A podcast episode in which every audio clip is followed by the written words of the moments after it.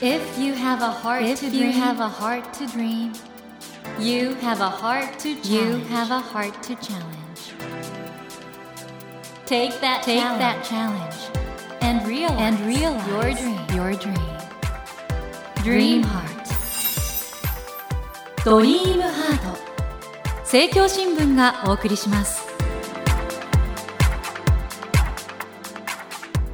皆さんこんばんは茂木健一郎です 東京 FM のスタジオから全国38局ネットでお送りしています。ドリームハート。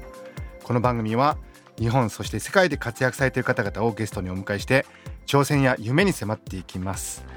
さあ今夜お迎えしたお客様は演劇界の注目の才能といいますか常に新しい仕掛けを考えていらっしゃる劇作家の根本修子さんです。こんばんは。こんばんは、劇作家の根本修子です。そしてあの根本さんまずは先日ご自身が手掛けられたミュージカルドラマ「二十歳の花」こちらが第25回文化庁メディア芸術祭の新人賞受賞ということでおめでとうございますありがとうございます。これすごい斬新な仕掛けの演劇ですよねそうですね。ちょっとコロナ禍になってから、やっぱはい劇場での公演が思うようにできない時期っていうのが、まあ今もちょっと続いてるんですけど、はいあったので、気軽にお家で見ていただけるコンテンツをいろいろ考えた中の一つだったんですけど。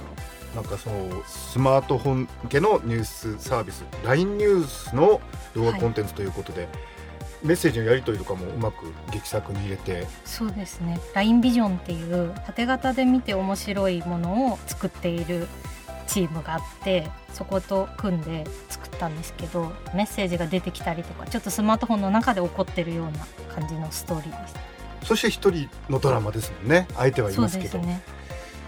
そして今回ついに小説デビューということで今できる精一杯こちらが小学館から発売ということで逆に今まで書いてなかったのかとかいう感じなんですが小説書くお話今まで何回かいただいてたんですけど、なかなかちょっと書こうって思うことがなくてこれは23の時に自分が書いた舞台の小説家だったんですけどはい。舞台を小説にしてみませんかっていうお話は今回初めていただいたんですよ。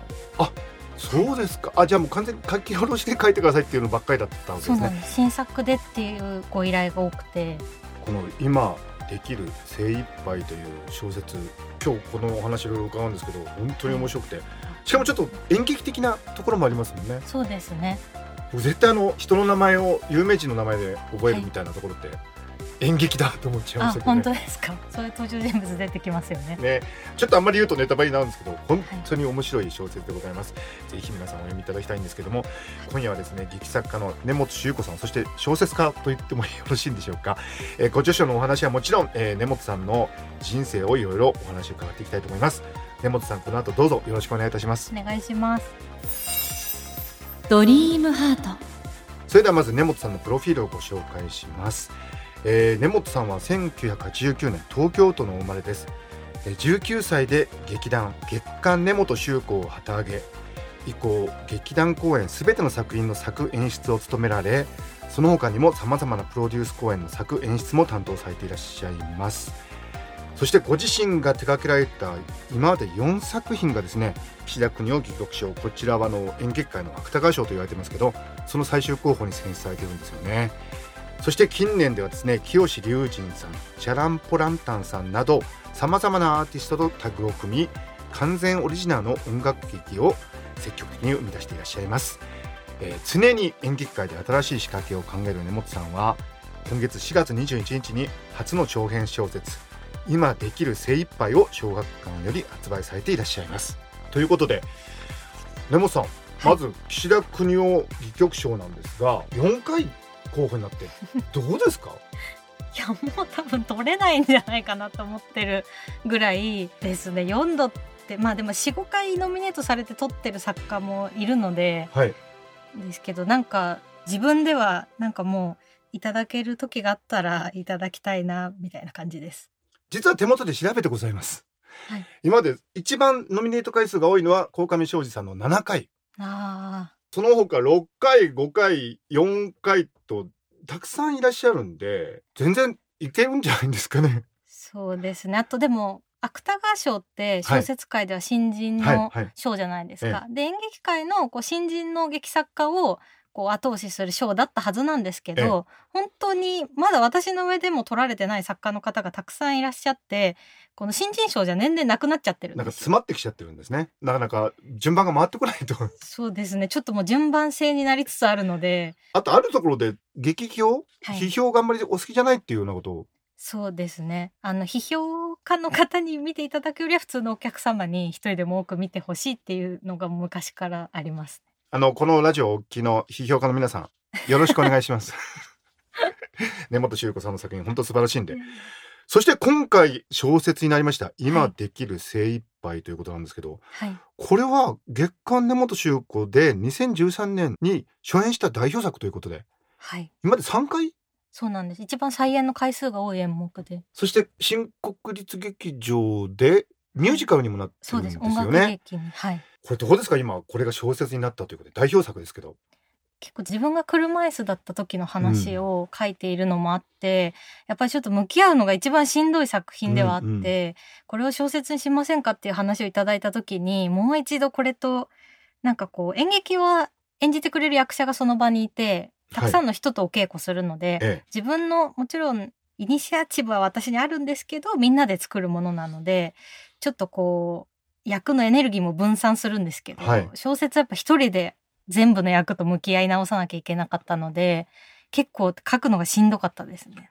ああそうですか読ませていただいて本当にお面白いというか演劇的な興奮がありましたね。あそれとても嬉しいあのです。群像劇というか本当にたくさん登場人物がいて、それが最後になんかねえここがこうつながるの？みたいなその感じ小説でもありましたか？ありましたあもちろん。よかったあの小説だけを読んでくださってええる方とこんなにおしゃべりするの今日初めてなんですよ。はいはいはい、はい。周りは演劇も見ちゃってるので、その感じが小説でちゃんと表現できてるかが一番心配だったので茂木さんに言っていただけて今嬉しいです。はい、あのこちらですね内容をですね一部ご紹介すると東京都三鷹市のスーパーマーケットママズキッチンで働く人々は皆どこか変しかしもっとおかしいのは毎日この店を訪れお弁当をタダでくれを叫ぶ車椅子に乗る女だったとこれが実はご自身あそうですね。そのお弁当たったでくれはやってないですけど もちろんもちろんもちろんあの自分の怪我した時のことを書いてる役です。僕実はね根本修子さんのこの「今できる精一杯」を読んでて一番あれ？と思ったのがはい。東洋映画ですよねあそうです。鳥居坂の。はい。でお母様がもうお亡くなりになってしまいましたけど勘三郎さんの奥様と仲良くて、はい小学校の頃から歌舞伎をずっとご覧になっててはい。というバックグラウンドじゃないですか。はい。この今できる精一杯に出てくる人たちって絶対にお友達とか周りにいなかったタイプの人たちでしょ？ああそうですね。モデルになってる人がいるとかではないですね。近くに。ですよねだってはい目の前に男の子いるのにパチンコやりに行く女とか絶対いなかったでしょうん周りに。そうですね。ってことはすごいですね劇作家の想像力って。いやーでももちろん想像の部分もあるしこう大人になってから出会った人だったり自分が恋愛で経験してきたこととかも入ってますえ意外とダメな男の人とのご縁もあったって感じなんですか？そうですね。これ書いてた当時は本当にそういう感じだったんですよね、まあちょっと内容ネタバレにしちゃうんであれなんですけどちょっとね、なかなかダメな男の人が出てきますよね、はい。そういう人も実際いらしたっていう。そうですね。なんかそこをもう一回自分でこう振り返るのもきつかったですね。あそうですか。だからもうある意味じゃ現実とフィクションがいろいろもう一体となっちゃってそうですね。だいぶフィクション要素は強い作品ですけど現実の部分も入ってますいやーでもこれどうやってこのバランスって取ってるんですか？これだけ多くの登場人物がいて私もわかんないんですよね。どうやって撮ってる、どう書いてるんですかっていつも聞かれるんですけど、ええ私冒頭からこう物語のお尻まで順を追って書けなくて、はい好きなとこから書いてるんですよ。いつもえ？演劇の本を。そうなんですか？はい。で役者には必ず当て書きなのでこの人にこのセリフを言わせたいとかこの人とこの人はこういう会話をしててほしいみたいなことから自分の書きたいことを合わせて書いてるので役者ありきで書かれた役なんですよねこれも全部。あそうなんですか？はい。なんで初演のキャストがいたから書けてるものであって、そうですね。役者さんにやってほしい役を書いたんですよね。でも当て書きってすごくないですか？うん好一番の愛ですよね役者さんに対する。きな人にしか書けないですね。興味がある役者さんを自分の劇団でキャスティングして書くのが楽しくて演劇やってるところがあるかもしれないです。なるほどで月刊根本周子ってこれが実ははい。アイドルのそういうなんか雑誌？あ、そう写真集ですね。にインスパイアされて？なんか月刊誰々っていうシリーズええの写真集があって、それが当時好きで、あと劇団元由紀子って元由紀子さんが女性の劇作家だともう群を抜いてトップを走ってたんですよ。私が始めた時期。はいで、なんか似たような人が出てきたな、みたいなことで、良くも悪くも、とりあえず多くのチラシの中で目立ちたかったので、写真集みたいなチラシの人はいないし、元谷さんのパクリみたいな人も出てきてなかったんで、ええええなんかそれを組み合わせた結果この劇団名になったんですよ。いやだからこの今できる精一杯って本当なんか根本さんのその今までの演劇人生の元気さっていうかなんかいろんなエネルギーがもう詰まってますよね。そうですね。この当時の熱量で今も同じようにものが書けてるかって言われると考えてしまうところがあるぐらい演劇への情熱ももちろん今もあるんですけど、うんなんかこうやっぱいろんな飲み込まなきゃいけない現実だったりはい。いろんなことをこう見てしまったから 大人になってしまったんですけどやっぱり若くて全部なんか正義が一番正しいみたいな正論が一番正しいと信じてる感じが。すごいあの自分で読み返しててなんか当時生きづらかっただろうな私って思いました生きづらかったですか？そうでだからずっと怒ってましたあ、そう。世の中になんかずっと怒ってる人間でしたで僕ねあの根本さんってこうやってお話ししてるとすごく爽やかな方だと思うんですけど、この今できる精一杯に出てくる登場人物って面倒くさい人多いですよね。みんなめんどくさいですよねねえどっからこの人たち出てくるんですか？でも自分の中にあるんだと思いますえそうですか？今お話ししてると全然なんか面倒くささが何もないというか。なるべくめんどくささがない状態で家を出るようにはしてますなんかセリフも意外と突き詰めていくっていうかめあそうですねめんどくさいですよね。リズムで物を詰める癖は当時の方があったんですよね。あああなくなりましした。なんかやっぱり人との関係性が築けないなって大人になってた。はい。思ったりなんか怒ってもいいことないなっていう風になっちゃって。でも当時の自分が羨ましくもありますね。でもそんな中あの最近ですねネットでもこれまだ公開されてますでしょうか？ステージビアンドボーダーズという、はい。あの国際交流基金かな？はい。の女性を受けて作られた最も大いなる愛へ。はいこれも意外とセリフ回しはめんどくさいところもあそうです、ね、一部ありますよね。あの人と人が対立してるそう喧嘩ってことじゃなくて、はい会話としての対立構造を描くのが好きなのでなるほど。やっぱこう面倒くさい会話になって言葉数が多くなっちゃうっていうのは自分の手癖かもしれないですなんですね。ね、うんこれ岸田国は劇薬賞と芥川賞どっちが先ですかね。いやいやいや芥川賞なんて取れないと思いますよ。いやーこれねでも。賞と本当に無縁で生きてきたんでそれこそあの文化庁の賞をはい。今年いただいたのが自分的にびっくりでした。こっから行くかもしれませんね。そう信じたいです。森健一郎が東京 FM のスタジオからお送りしています。ドリームハート。今夜は劇作家の根本周子さんをお迎えしてお話を伺っています。ドリームハート。根本さんあのこの、はい今できる精一杯の中にも出てくる車椅子の登場人物なんですけど根本さんご自身が、えっと何年間でしたっけ？6年間車椅子だったんです中高。で僕ちょっとびっくりしたんですけどこの小説の中に、はい。まあ運動会の時のはい。エピソード出てくるんですけどそれと全く同じような。そうですね。自分に起きたことは全く一緒です。周りのことはフィクションですけど、ええええ。自分に起きたことはそのまま書いてます。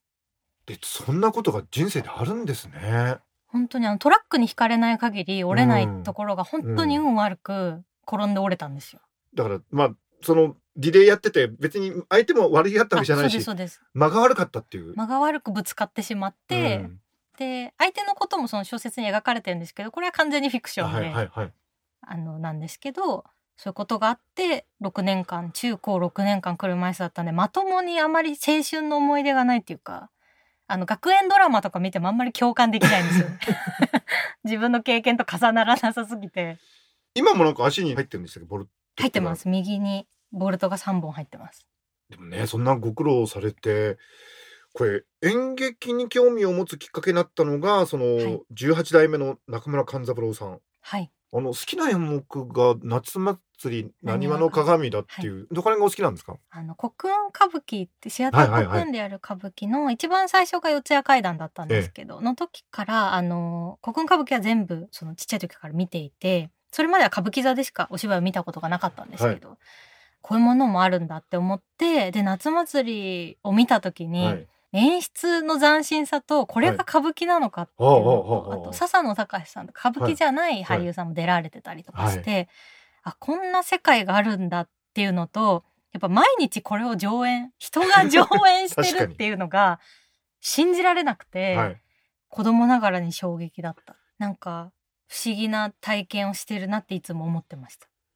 そしてその勘三郎さんが僕が出るよって言っていったのが松尾鈴木さんのそうです。人間ご破産っていう大人計画の舞台にうん。初めて勘三郎さんが出られた時に、歌舞伎以外で大人計画っていう面白い劇団があるから見てみた方がいいって言われて中学1年生の時に初めてシアターコ組んでそれも見たそれまでは本当にずっと歌舞伎をご覧になっててはい、あと母が三谷幸喜さんが好きだったので三谷さんのオケピとか。どんな英才教育を受けてるんですか？本当ですよね。こう恵まれていい舞台をたくさんこう見せていただいて、オケピはまさに岸田国夫戯曲賞を捉えた作品はい、ですよね。そういうすごい英才教育を受けていた中でその根本さんが衝撃を受けたのがその人間ご破産人間ご破産どういうところが？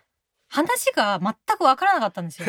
中学生の当時の私には。はなのにずっと釘付けになっちゃって、はい。面白くてなんだか分からないものを見たけど興奮だけ残ったっていうのがええ初めての体験で、これは何だったんだろうっていう興味から松尾さんの舞台に通うようになったんですよね。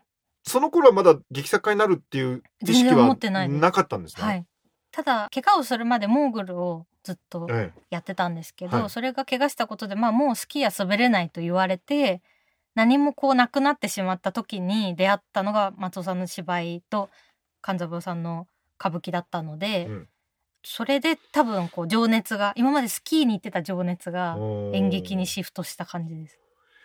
すごいな。だってじゃあ中高の時はずっと演劇を見てる？そうです本当に入院して手術してる期間か、はい。車椅子で学校に通いながらあの学校の中は人がいっぱい走り回るので、はい。高校の時も車椅子に乗ってなきゃいけなかったんですけど、杖をついて自分の足で移動は徐々にできるようになってたので、ええ。高校になっていろんなお芝居を見に自分で行って学校終わったら下北沢に行くみたいな感じです。もうじゃあ完全になんかもう演劇中心の生活をされててそうですね。すごい。もうじゃあ演劇のためにあるような人生ですね。お話を伺ってると。今そうですね。そう捉えられますよね。うーん。その歌舞伎っていうベースってやっぱりご自身劇作してってなんか生きてくるとこってありますか？あでもとても影響を受けてるなと年々思います。特に演出の面で、えこう歌舞伎ってこうありえないストーリーだったり、えはい。こうわけわからないところで人が殺されちゃったりとかするじゃないですか。はいはいはい、そうですよね。でもそういう部分がこう演出の力で、はいこうやっぱりお客さんを驚かせる大衆に向けたエンターテインメントとして作られてるので、はいはい。あのお客さんを驚かせたいみたいな気持ちは歌舞伎から受け継いでる気はします。そうか。ってことはまだ進化の途上な感じですね。きっとあね。そうですね。だと思います。うん。ちょっとね、こうやって話してると話が止まらない2時間ぐらい話ができる、今できる精一杯。ぜひ皆さん、えー小学館から発売されますので、お読みください。ということで、えーそろそろ時間になってしまったんで、まだ聞きたいことがたくさんあるんで、来週もぜひよろしくお願いいたします。えー森健一郎が東京 FM のスタジオからお送りしています、ドリームハート。今夜は劇作家根本修子さんをお迎えしました。Never let go of that dream. Never forget Never to that heart to challenge. Dream Heart. 茂木健一郎が東京 FM のスタジオから全国38局ネットでお送りしてきました「ドリームハート今夜は劇作家の根本修子さんをお迎えしましたがいかがでしたでしょうか？いや本当にあの根本さんは演劇のために生まれてきた人っていうぐらいずっとね小学校の頃から演劇興味を持たれてきてで実際に自分でも劇を作られるようになってきてでそのエネルギーがですねブワーッと詰まったのが今回の小説だと思うんですよね。ですからあのやっぱり人間って集大成みたいなのあると思うんですよ。いろんなことやってきた中で今できる精一杯という小説ができてきたと。このタイトルがまさに今できる精一杯のことを積み重ねてきた結果こういう小説として結実してるということでね。やっぱりそこにこもったエネルギーってのが僕はすごいなと思いますので是非皆さんとてもいい小説ですので手に取ってお読みいただけたらなと思います。さて番組では毎週3名の方に1000円分の図書カードと番組特製のエコバッグをセットにしてプレゼントしています。私模擬に聞きたいことや相談したいこと番組の感想などお書き添えの上ドリームハートのホームページよりご応募ください。お待ちしています。そして無料音声アプリオーディでドリームハートの番外編番組茂木健一郎のポジティブ脳教室を配信中です。こちらも聞いてみてくださいね。来週も根本修子さんをお迎えします。どうぞお楽しみに。それではまた土曜の夜10時にお会いしましょう。ドリームハートお相手は森健一郎でした。ドリームハート。政教新聞がお送りしました。